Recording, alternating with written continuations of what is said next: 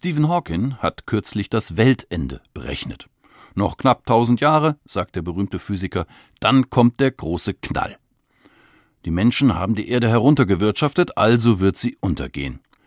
Aber er hat eine Idee und sagt, wir müssen auf andere Planeten fliehen. Das klingt originell, nach dem Motto, hey, diesen Planeten haben wir fertig gemacht, nehmen wir uns den nächsten vor. Eine Einstellung, die mir Angst macht. Kaputt machen, vor der Verantwortung fliehen, weitermachen wie bisher, davonlaufen ist feige. Deshalb möchte ich Stephen Hawking widersprechen.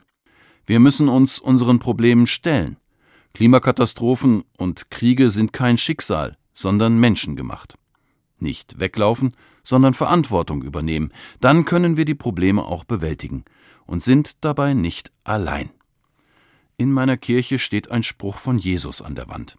Da heißt es, ich bin bei euch alle Tage bis an der Weltende. Der Geist Jesu und seine Gegenwart sind uns versprochen. Er hilft uns, sich für das Leben einzusetzen. Er macht uns Mut, auszuhalten, den schweren Weg zu gehen, Lösungen zu finden und nicht aufzugeben.